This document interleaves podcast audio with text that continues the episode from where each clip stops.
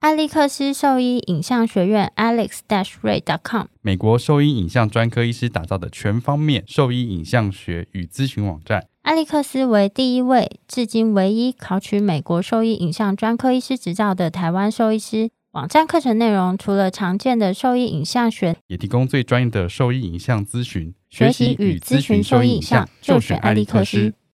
狗狗、猫猫防护跳蚤必施新选择，李兰林藻师 Seresto 对付跳蚤必施长达八个月的保护。全新科技的项圈，专利且创新的活性缓释机制，让保护力长达八个月，不怕水也没有异味，狗狗、猫猫都可以使用。方便、安全、有效、亲密。我也用李兰林早师。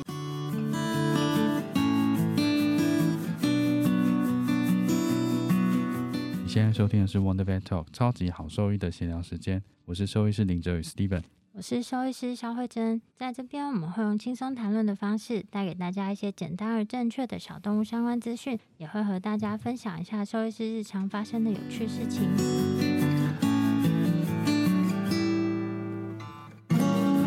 好哦，那我们今天邀请到了在左安动物医院的同事陈建南医师来跟我们分享一些关于小动物肾脏方面的一些疾病相关的知识。欢迎陈建南兽医师，欢迎阿南医师。嗯欢迎阿 耶南。其实大家好其实阿南算是学弟，但是因为哦，哦，还有音效哎，好但，我想会用。但是在左岸啊，就是阿南算是内科第一把交椅，然后所以在里面所有的疑难杂症，大家都会找阿南，然后大家就南哥南哥叫，然后害我也就是习惯的就所以是不说，是哎、阿南南。兽医，是南哥兽医对师。对，我就习惯说，哎、南哥。 但其实阿南年纪比我小，我就叫我有点不好意思。昨天晚上 meeting，大家就是一直哎轮番的写说，哦，谢谢学长，然后我就很顺的打了，谢谢哦，谢谢谢学长谢学长，装什么我小？差一点没有，差点没有把那个按出去，还装什好么。小？南哥，南哥，对啊，就习惯没，大家都这样叫，你就会哦对啊，顺其口实。在那边连就是年纪比我大都叫我南哥， 我都不知道该做什么反应。哦，嗨嗨你好。哦，那嗯就表示你在学术能力上得到所有人的肯定。然后为什么是第一把交椅嘛？因为那边没有其他内科医师只能问我， 所以我只是没有，但阿南在我就觉得很安心啊，就是所有举凡内科疾病的疑难杂症，然后我就会偷偷溜过去问一下阿南说，哎、这个到底怎么样？好像问什么他都可以给我们蛮棒的解答，所以就只要跟阿南一起上班，我就觉得蛮定安心心丸的。对，定心丸。然后陈建南医生他就是台大兽医系毕业之后，继续在那个台大兽医临床研究所李雅珍老师的研究室里面念完三三年年的研究所课程。你那时候研其实究的主题是大概是什么方面？ 呃研究主题就是我主要是去评估我们在肾脏病里面的一种毒素，一种尿毒素，中文叫硫酸银朵啦。它主要是评估这个物质的浓度在各个肾病的时期，它的浓度会不会有一些差异。然后跟在临床上我们去治疗这个尿毒素的话，对于像临床上的治疗或者预后会不会有一些去看它有没有一些变化这样子。哎，那这个东西的监控是用什么东西去验其？实目前还没办法，就是透过一般实验室诊断去检测。我当初的检测工具是用高速意向层析法， 它叫做 HPLC 的东西。 对，然后我那时候做实验是让我去中兴大学做，台 大没所以有我。变就 那时候周继仲老师研究室吧，哦是不，还是？是说那对对对仪对器对很贵，是不是？应该是也是蛮贵，但因为那时候其实台大没有这个设备，然后我当初还是先去动科嗯系，那动科系他们这个设备也算是旧的，嗯然后就很容易出状况，所以后来就去中兴，所以我变成说我就是台北、台所中以你往的返。 sample，我还自 sample 己花钱坐车，然后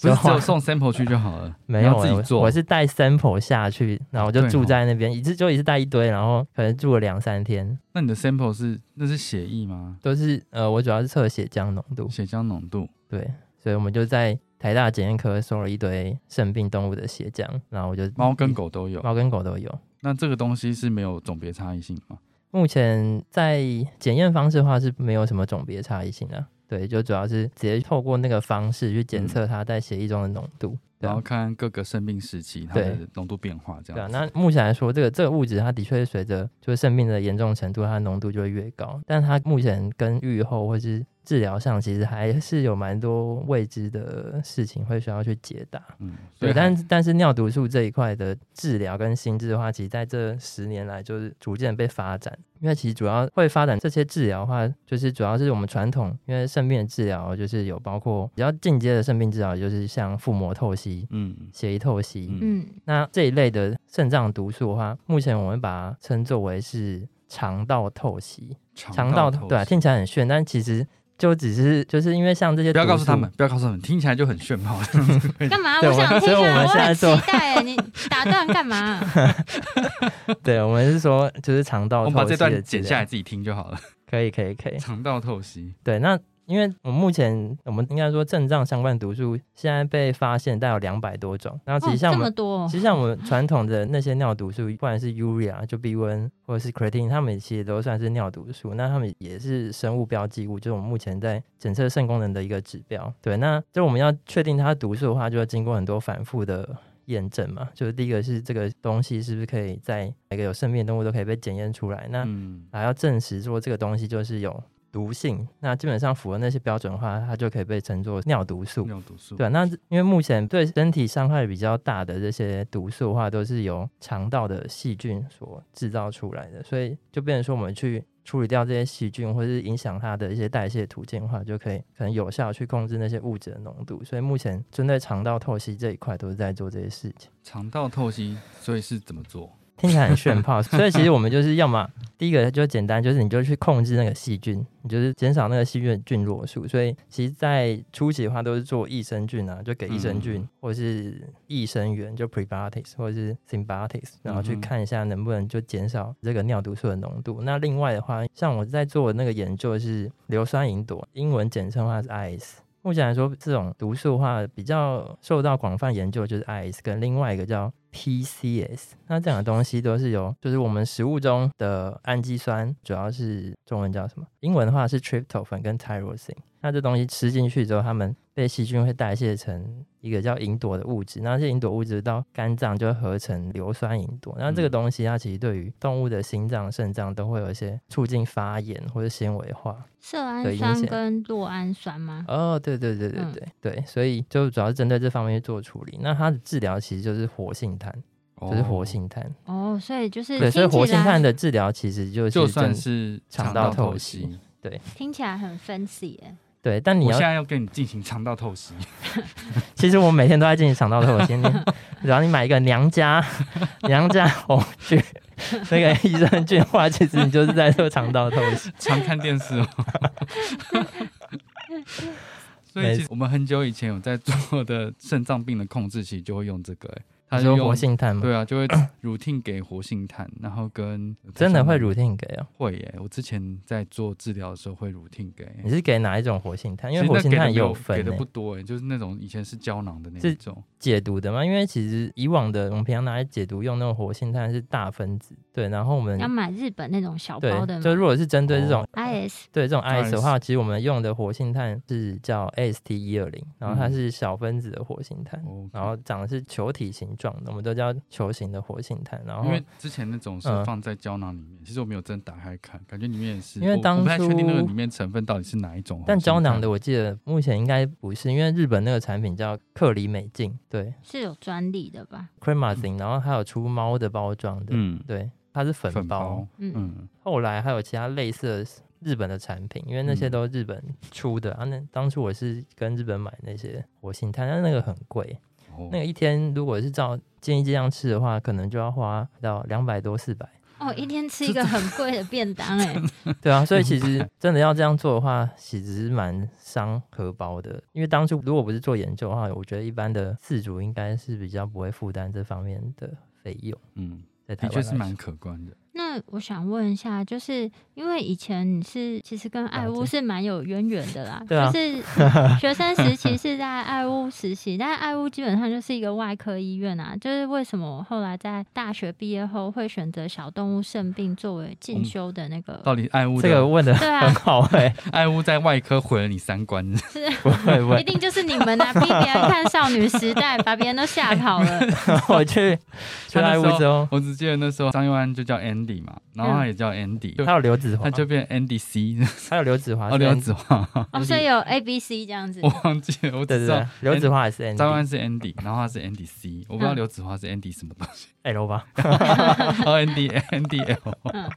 嗯就 有三个哦，但其实，在爱乌那段时间，我真的对外科是非常有兴趣，尤其是骨科。那时候我记得我在那边就间接跟过舞台的 THR 吧，哦那虽然说我在，那也我蛮就在外面我看的看很多，那时候是李医师、王医师回来做嘛，嗯，对，我记得他们两个都有回来做会过，轮流回来做，然后谢医师那时候应该都是第因一为那助对啊，手因为那时候不是有一只鹰豆吗？然后他布丁两哦只脚，对对对，哦，他两只脚都有做 THR，他吧不止哦，他两只脚做 THR 谢谢之外，他还做了 TPO，先做 TPO，再做 THR。我有点忘记了，他有可能，哦，我记得他是先做 THR，然后因为他的 coverage 的状况不是很好，所以后来又又做了 TPO，让他转更多，因为他那个要敲下来转，嗯，那其实那比较费工啦，哦然后换了 cuff，所以你就变成说他只是把它切断稍微转一点，哦，所以不是那他个，不是，嗯那后来就 OK 啦，看起来他的后面就没什么问题，那那那布丁还在吗？没有布布丁离丁开走了，了，他在大概三四年前走了、欸后来他都待在爱屋吗？对对对对对。啊，他就是主人后来去大陆嘛，然后就没有再回来，布丁就一直留在爱屋里面。只有一次他回来我来看过他，然后后面他就消失了，布丁就一直留在爱屋，然后到哦他离开。那我故事， 那后来怎么离开的？没有啊，就是他我啊甲状腺癌吧，应该是有，，然后记得他这边好像肿起来，就是我记得是，所以后来是，小 S 你看的吗？不是。 我跟你讲，这个故事有点不可考，因为他后期其实都有排便困难的哦问，对题，对对，然后他好像有一次就差一点，在他们帮他处理那个排便的状况的时候，他就休克休克，后来得了应该是甲状腺癌吧。然后本来他们是有跟事主在联络说，看他有什么想法，嗯。哦，但那时候他还是有四足的哦、可是因为因为他登记他没有的让在渡哦，对他没有对让渡，所以你也不能多做什所么以。他有付住院费什么？后来都没有呃，吧，前期都有付，我去工作前几年他都有付，嗯，后来就没有了。最后两年吧。就是是一个好像有主，但是又没主的一个身份，对，但住在那 边，天哪，还算安详的离开啦，他年纪很大了吗？应该我忘记十几岁了，哦因为他整个都白掉了。我还记得他的模样哎，但我他真的超，我记得他超亲人的，反正我就坐有在地吗上，？没有啊，我我记得他坐在地上， 我我叫他，他跑过来撞我哎，就他就他是就把那你撞倒这样，我很怕 他哎、他我就根本没跟他互动过几次，他没有会啦咬我。甩着口水，然后往你这边冲过那来，是比较年轻的时候哦哦。对啊， 后来那就跑不动了。是他不是后来就比较活力比较差一点，他跟我爸爸打架，会帮我把他踩在地上、欸，对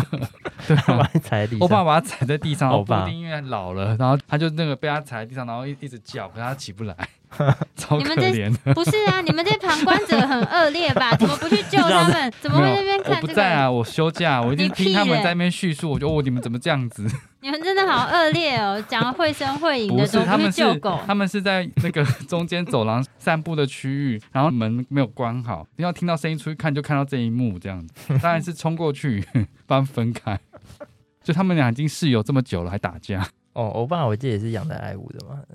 讲了太多废话，那 个那为哦什你说么为？什么会就是从外科跑内科去？对啊对啊，但我觉得这是大五的影响哎、怎因么为其实说因为到大五上之前，其实嗯因为是五上接五下那段时间会需要，就是你那时候就要决定你要不要念研研究所。嗯，但在大五前，其实我都很想念外科，但主要是内科实习的时候啊，就发现哎、诶对内科这这一块会越来越有兴趣，而且就完全怎么念都念不腻的那种感觉。真的假的？嗯，那时候然后那科是那时候谁教又有的选选修那个苏老师的小动物啊，嗯叫小林病。嗯哼，对小林病这个课程，就在上课的时候就跟他也是被老师电到歪掉了。但我记得我那时候很勇敢，一直在反驳他。哦他就说：“哦，你哦讲这句话，你的 reference 是什么？”我说：“哦，是这个啊，怎么可 能？拿出来给我看呢、哦，就这本啊。对，我记得那时候在跟他讨论，就是哎、那个猫啊，就是他们对类固醇来说，他们不会因为类固醇让 ALKP 上升。但我就说：“哦，可是书上说有十趴。欸”嗯他说：“你拿这本书给我看。”但这本书是巴萨瓦的那个内科病的书籍。我说：“嗯啊，就这本啊，怎么 可能？反正就在那边在课堂上就直接在吵这个。对，但后来就直接听起来被他 很有趣哦被他电到歪掉， 找到我爸。对，感觉内科就是看谁看的书多这样子，对啊，内科真的是还是比阅读量啊，嗯好强啊！对，然后就是会有差，但那时候真的是在上小林病，我觉得蛮快乐，虽然都是被老师点，对，我觉得，得这样很有趣啊。但后来就是我觉得就有，反正就有比较开窍的感觉，嗯就在内科这一块。后来其实，在选研究所的时候，我那时候的兴趣是看有没有肝胆肠胃科的老师，但台湾就没有这个分科，所没以有啊，后来就那我们那一届又一堆同学选了肿瘤科的研究所。哦，我那时候其实也有那是很有点很兴热趣，门啊，超热门。那时候李继忠老师，我们大概有七八个想要进肿瘤吧，如果加我可能八个，嗯我想要太多不要啊。那时候就刚好有听说有新的教授，嗯，就从中心要来台大，我说哦，哎是李雅珍学姐，然后她看她她的专长是肾脏疾病，比然后较再少数的，对对对，我想哦，那就那就选选看好了。但那时候其实有点害怕，因为如果我进的话，我就是他第一个学生，我变成我要把整个实验室搞起来。对，但后来就只有我自己一个人选，哦 所以我就是唯一的大学长，因为后面都是我学弟妹。这这好处在这里，但嗯，也是蛮辛苦的那时候。有好处有好处是叫他们做什么做什么，如果有下面的人的话，但前一年都只有我一个人，所以没有 没有人可以使唤，而且我们没有研究室。哦，啊那时候我们研究就室很困难对嗯外科那边，他们挪了一个房间给我们在二楼，这样我们就很困难在那边建立起我们的研究小天室，地什么东西都要跟别人借。然后当初因为就是可能老师新来，然后资源在那边生活都需要会比较少一人点对，也需要人脉跟资源。嗯然后那时候就很需要低声下去跟别人 借到处借东西。就跟我以你前看真的很做惨说欸那内科的都这样子， 不是啊，我是说在内科的环境是会觉得压力很大，觉得外科压力比较大，真的吗？对会吗在台大的话，哦，是哦，但雅珍学姐人很好哎、哦，他人很好啊，其实他没有给没有给我什么压力。对她大学的时候就对大家非常好。我们常常就是跟内科诊的时候，最喜欢跟雅珍学姐的诊，因为她除了教我们东西以外，还会跟我们讲很多很好笑的事。哦，真的哦、我觉得我们在当学生的时候，好像很少这一种被教对对学的对感觉。但而且就是雅珍学跟其他老师的差别是，那种相处起来感觉比较可以像朋友一样。就嗯大学姐，对，就对，我们就叫叫学姐，也不会，因为我看大家都叫她学姐，就也比较少用，就叫老师这样子。嗯虽然说我还是会叫老师，但她跟大家的关系是可以比较容易打成一片，就比较不会有距离感了。哦嗯，虽然后说我比较跟敢，问问题，然后对，比较敢问问题，比较可以讨论。嗯，应该是都可以讨论，对，但他就都是笑笑，所以你也不用怕，就是问问题被骂啊，或者是觉得你很笨啊，怎么这个都不知道，你要不要再去上次大三的临病课程？我 们你当初是有被当，中心都比较没有这样子的嗯老师哎、是吗？对啊，大部分哦都是蛮和善的。哎不，啊怕，中心不是 seminar 的时候都很凶吗？那不一样，我是 说平但台大常的跟 seminar 的时候都很很 peace， 是有 seminar 很可刚好怕反，过来真的 seminar 真的会电到在台上会想哭。哦，嗯，而且哦那个 sign 那个 reference 的时候，那个呃排序跟标点符号什么，呃不是标点符号，就是那些记号都一定要做的完全一致，那个很可怕。你知道台大我们之前有看过有一届他们的 reference 是网络资料， 真的哦、我说哦好赶哦，我们就觉得是被丢下去。超赶的，哦他的 reference 是网络资料， 不是啊？那个怎么老师也会让那个 reference，他怎么敢敢同意这 reference？可能老师也放弃他 们。我记得有一届是这样子，对，就那时候就开始跟雅珍学姐一起在这个小动物生病里面开始发展。那最早开始在台大有在做就是血液透析吗？血液透析应该是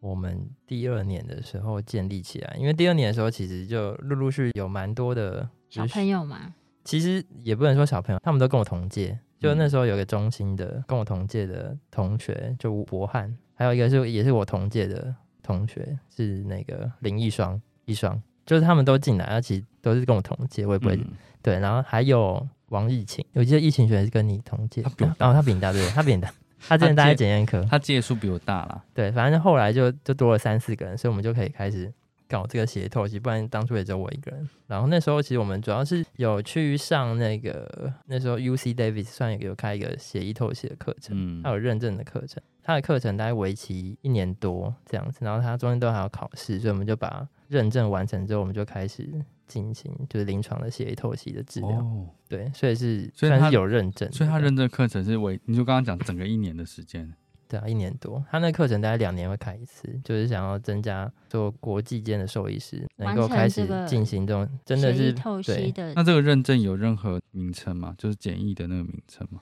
应该是有的，只是我现在记不起来。对，那那课程也是哎那费用国是蛮贵的。国外哦，好吧，应该是不高啦，因为我刚刚只是想说，就是国外进行血液透析的病患多嘛，以及台湾现在进行嗯血液透析的病患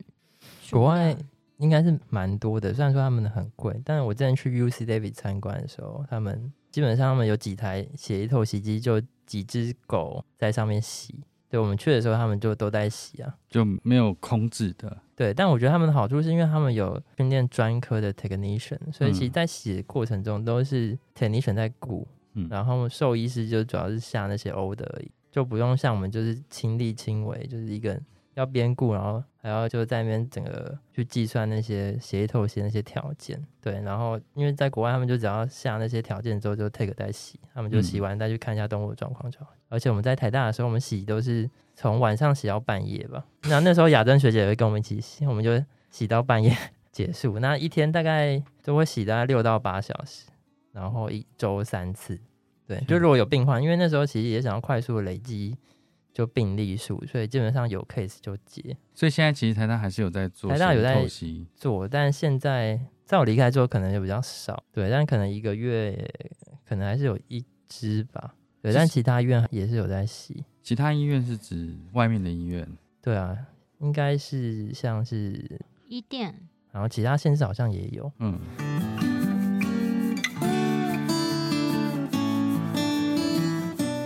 大家好，我是左岸动物院陈建南兽医师，你现在收听的是 Wonder Vet Talk，超级好兽医的闲聊时间，最专业的小动物知识 Podcast 频道。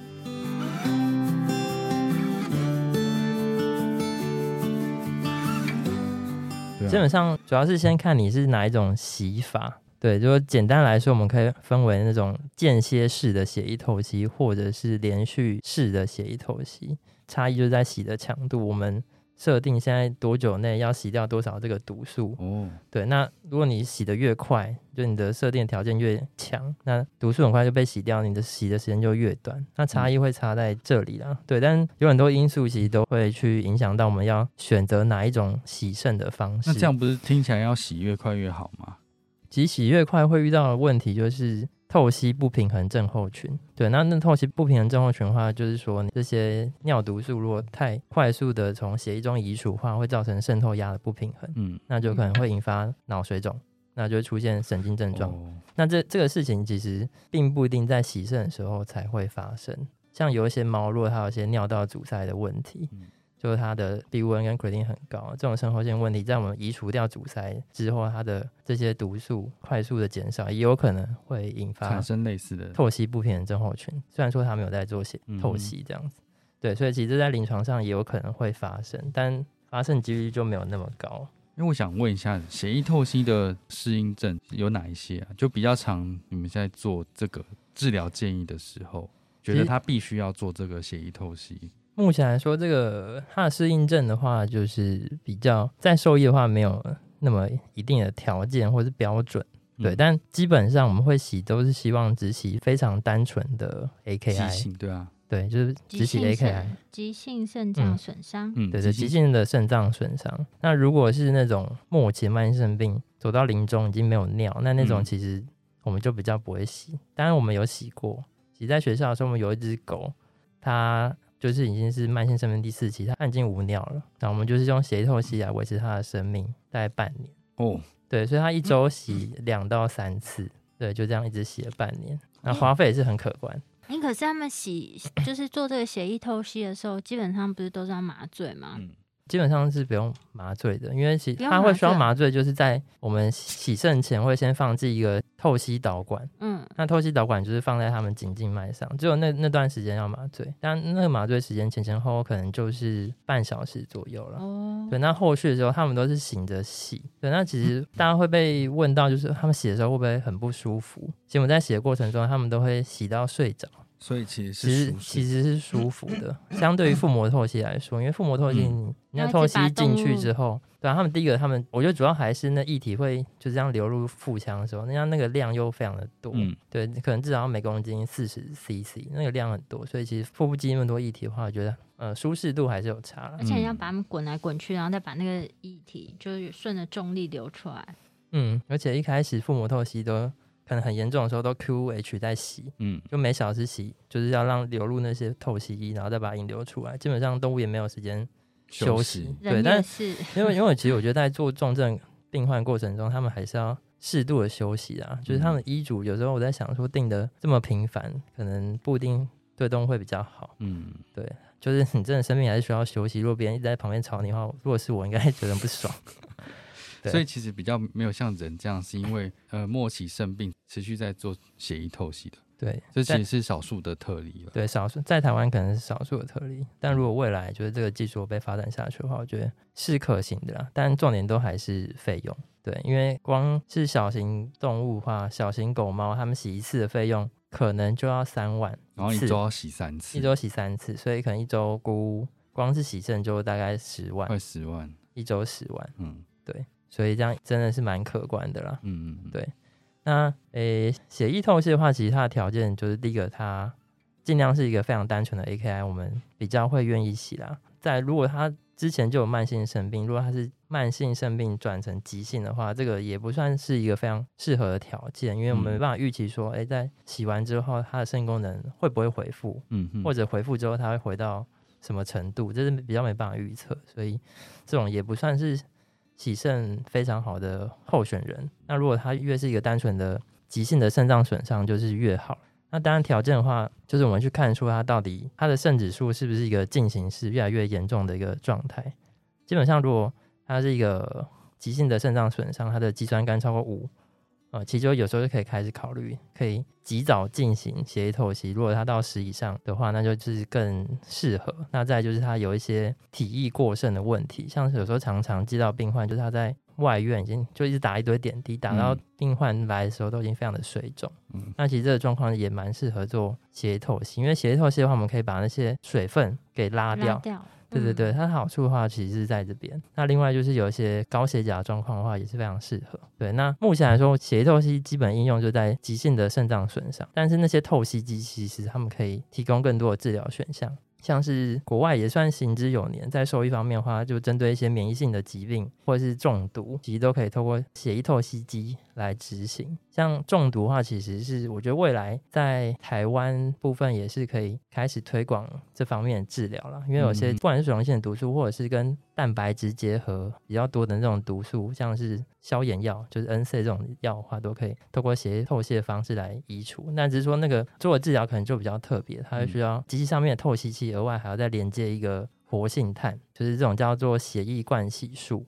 帮助我们把那些跟蛋白质结合力比较强的毒素把它洗掉。嗯哼，对，那另外还有一种就是血浆治疗的方式，血浆治疗我觉得也是蛮有趣的，但我以前在台大有做过一支，对，但后续就没有再做过。我觉得主要还是费用会真的有点高，但是这种血浆置换的这种治疗的话，其实在国外都应用在一些免疫方面的问题，就嗯是 INHA、INT 或是重症肌无力，重或症其他一肌也些可多以，发性的神经的问题，那些都可能都跟免疫有关的，都可能可以洗掉，甚哦至免疫性的丝球体肾炎这种呃疾病的话，其实都有可能可以透过血浆治疗方置换式，对啊，这种血浆置换是定期要做的，还是说它可以基本做上一次是治疗之后可以维持好目长前一来段时说，因间为大概平均是做三次啊。但我说这三次是大概是那种免疫性呃溶血，就基本上我们要减少他们血一种 IgG 或 IgM 这种嗯东西，因为当我们洗完一次，它的基本上它的抗体浓度可以减少五十，但它那些抗体它会再 rebound 回来，所以我们基本嗯上会大概两天洗一次。我看国外都是大概两天洗一次，大概平嗯均洗三次就可以去控制这些对于内科治疗没有反应的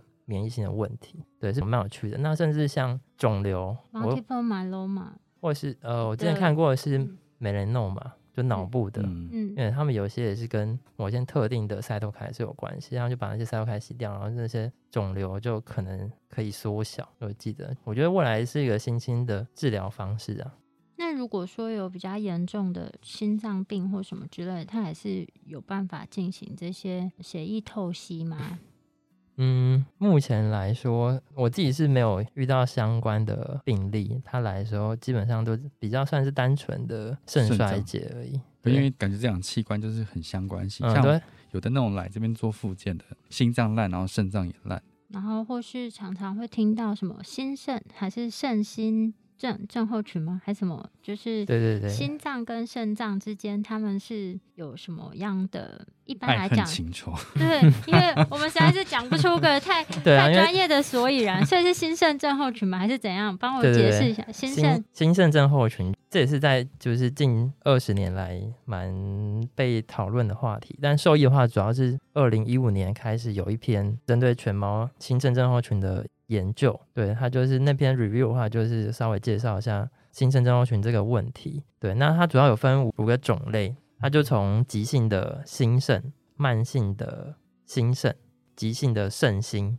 慢性的肾心。那个开头在前面就是从哪边开始？它的源头就是它，嗯然后后面是果这样子，然后最后第五类就是没办法分类的，嗯就，某些全身性的疾病造成心肾的影响，就被归在那一类，就像败血症什么、嗯或是血压这些方面都是归在第五类。对，所以目前来说就是有分这五大类，那其实，在临床上其实都很常见，只是说目前这件事情到底在兽医是不是会发生，还是蛮有争议的。因为其实我们回顾这十年的研究来说，像最常被拿来讨论就是慢性的心肾，因为其实像有二尖瓣膜这些疾病的狗狗，嗯，在全世界都非常多，那尤其台湾，这已经算是有就文明病了。那至于在过去来说，他们都会研究他们在不同严重程度的这种心脏病来说，他们的肾指数会不会随着它的严重程度越来越恶化？那目前来说，其实其实过往的研究是有的，但其实最近的研究又有点打脸这件事情，嗯因为其实我还是有发现，像我不管是 stage C 或 D，它来说它的肾功能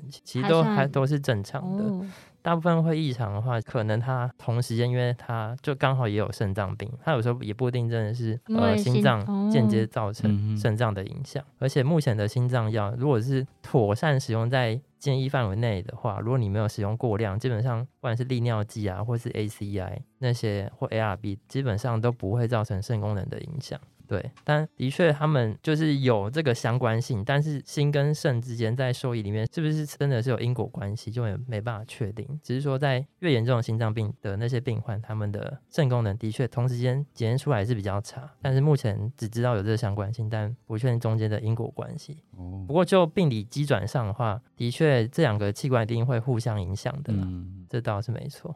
那再就是小动物的肾病，台湾还是很常见的。那有现在比较明确的这个病因吗？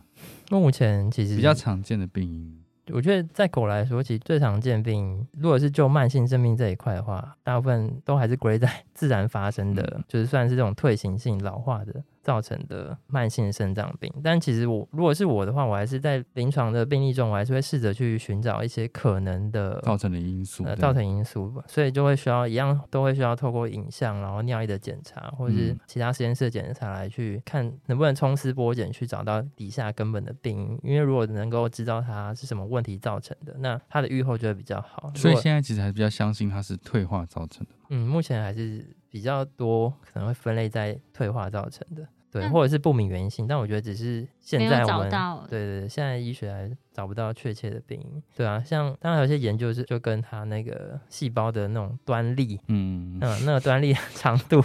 那不就东跟西人 的寿命一样吗？对，其实就嗯对这对其对啊，会但会不会发生这件事情也是蛮有争议的啊、因为这个东西是不是退行性变化，或者会不会是老化这件事情造成，就是光用这件事情去解释，其实也没办法解释的那么完全。像很嗯多可能老狗老猫，它也并不一定会有肾脏 的对啊，问题，嗯那肾功能也有可能对它还是正常的，所以我们现在只能说它就是一个自然发生的肾脏病，但确切的病就是，如果你真的试着去寻找找不到的话，就是会归在那个自然嗯族发群生里面，哦对，就自那然发那生。猫咪嘞？那猫咪我觉得目前最常见的肾脏病的问题其实是结石，就是阻塞性的肾病，因为很多来说，我们发现的时候，它都是有一个大肾小肾的一个状况。过去我们就简称是大肾小肾症候群，它主要就是听起来很可 爱，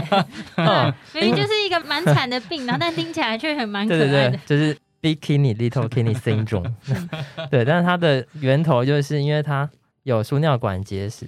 可能原先是一颗肾脏受到输尿管结石，嗯然后塞了很久之后，它的功能就慢慢的丧失了对退化萎缩。但因为我们的 creatinine 这个浓度在肾功能流失百分之五十的时候，它还是正常的，所以嗯哼基本上病患呃那时候也不不一定会表现出什么症状。所以当我们发现这个病患有肾脏问题的时候，都是他另外一颗肾脏出问题的时候，然后就来医院就诊。那同时间就发现，哎、他有结石的这个病史。那或者是有些更惨，就是他们另外一颗也是受到可能输尿管结石阻塞，而造成他有个 AKI 的一件事情，然后因为嗯急性肾脏损伤，然后造成他有呕吐不吃这些问题，来到医院就诊的时候发现，对，所以猫咪变相目前很多的肾脏问题可能跟结石这方面也是有关系的。那再来就是饮食啦，因为其实现阶段发现很多的饮食，如果它的含磷的量是比较高的，尤其是无机磷的含量、无机磷的含量，或者是它磷跟钙的比例如果是不适合的，它长时间如果都吃这种食物、高磷的食物，一段时间下来，它们的肾脏的功能是真的会慢慢的变差，你说的这些就间接应该引发不是蛋血症。比较不是一般的饲料吗？不是商品化的饲料，其实商品化的饲料是啊，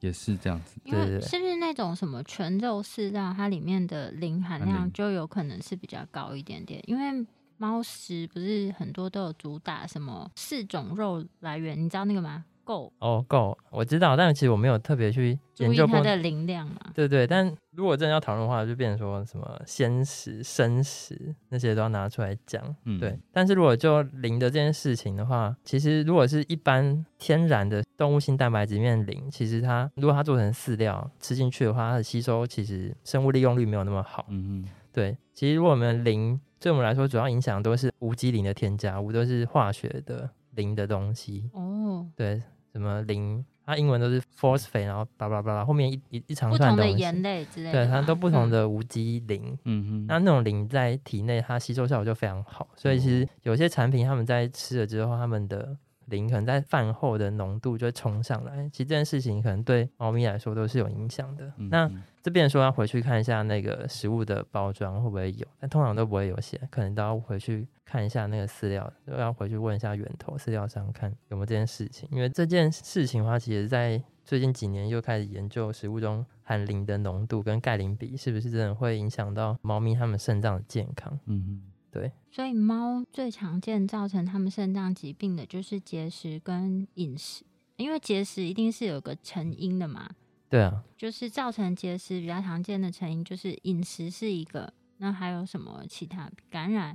还嗯，有什么之类的，对，其实应该说，如果就为什么会发生结石嗯，的这件事情去讨论的话，但第一个就是要讨论就一定是水分啦。嗯对，因为我们它们会形成从结晶变成结石，都会需要那个物质在尿液中的浓度达到一个过饱和的状态。嗯所以光你的水分如果摄取过少，那些物质的浓度在尿中就会比较高。那如果它超过它的饱和浓度，它就会析出嘛，那就变成结晶，然后再混合其他一些黏液蛋白或什么，就间接就变成结石。所以第一个一定是先看说哦它的饮水动量物是不是饮水量是不够嗯的？对，那再来就是它的可能间接就会有点像体质的这件事情，但体质的话指的是它体内是不是有，因为结石形成的时候，它过程中会有一些抑制剂或者是促进结石形成的一些物质，如果这个嗯比例失衡，那它就可能会。比较容易形成这类结石，像草酸钙好了。如果草酸钙的结石，如果可能我们的饮食里面没有添加一些柠檬酸或是其他的阴离子的东西的话，它们就没办法形成那些钙磷的产物在肠道中就被排掉。如果它们这这件事情是有问题的，那它们就会更容易在尿液中产生钙离子。对，应该说在尿液中排出钙离子啊，那这件事情就会导致它尿中的钙浓度会上升。上升对，那最终就会引发结石钙生相长关的一些结石在它嗯哼的尿路里面。对，所以它其实算蛮复杂的成因，而且目前我觉得结石的会发生的比例，不管是磷酸铵镁或者草酸钙，都跟饮食比较有关系。其实，在前二十年，磷酸铵镁发生的比例都是比较高的，那嗯后来就变成草酸草钙酸，钙，那嗯最近为了要又要预防草酸钙，又开始吃相对低蛋白，然后减少那些氨镁这些浓度，然后就去调节之后，反而又过头。其实最近这十年，磷酸氨镁的比例又开始增加。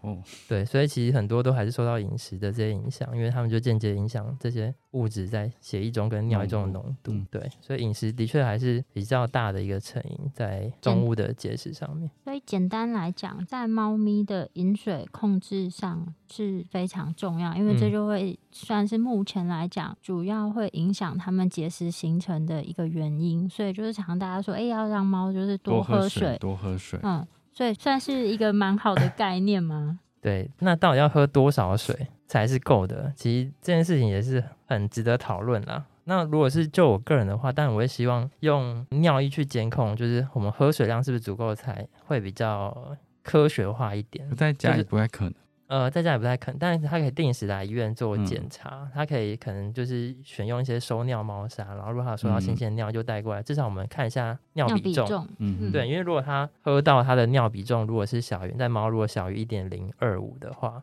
那可能它目前的喝水量可能就是相对比较充足足够的。嗯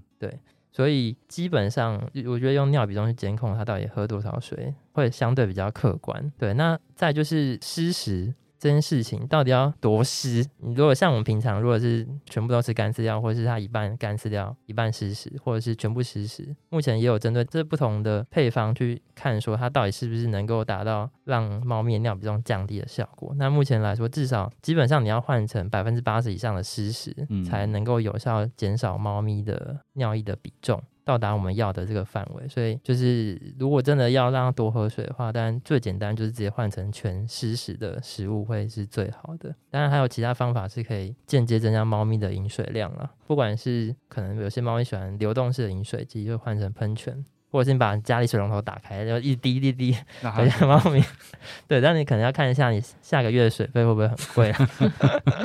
对，那再来就是猫咪很喜欢一些马克杯，能把水装满，它们喜欢那种就表面张快力的快溢出来那种到达表面张力那种感觉。你就把那些装满水马克杯，然后就嗯放在它们会平常会经过的区域，它东喝一点西喝一点，就是整整体就体足够。可能会增加一些饮水量啊。哦，，对，再来就是那些容器其实也需要挑选。就第一个是尽量是有些可能猫咪它们不喜欢碰到虎须，不然在吃饭喝水的时候，嗯对，用浅盆，嗯，然后不要是金属的，它们猫咪也不太喜欢像金属的、嗯嗯的那些容器，所以就是这样，就是用陶瓷或其他东西都可以。另外还有一些会添加一些可能是有香味的，就是尾鱼汁啊，或者是国外他们有些市售的，像普瑞纳他们最近有出一款。就是可以增加猫咪饮水量的一个东西，然后它一样加在水里面，它就有味道，所以猫咪会更愿意去喝。哦真的哦但我上次那个江医师有讲，对它叫、嗯呃 enrich water 的东西因的为 rich water 就有点像呃香味增加剂对之对类对的，对啊猫专用。对猫很像我专们用在喝那种什么柠调檬味哦水水这样对子。哦对对嗯对，让它更有风味，就猫咪可能会更愿意去喝。这是不是很像以？你知道有一阵子很流行，在澳洲有一个调味吸管，我杯子我有听吗说过？不是啊，是吸管，就吸管有不同口味。比如说你这个原味牛奶，然后你用这个巧克力口味吸管吸起来就是巧克力牛奶真。的假的？有这种东西有？一阵子很夯，好不好？那真的有用吗？我觉得吸起来味道有一点所以你怪有，那有增加你的饮水 量？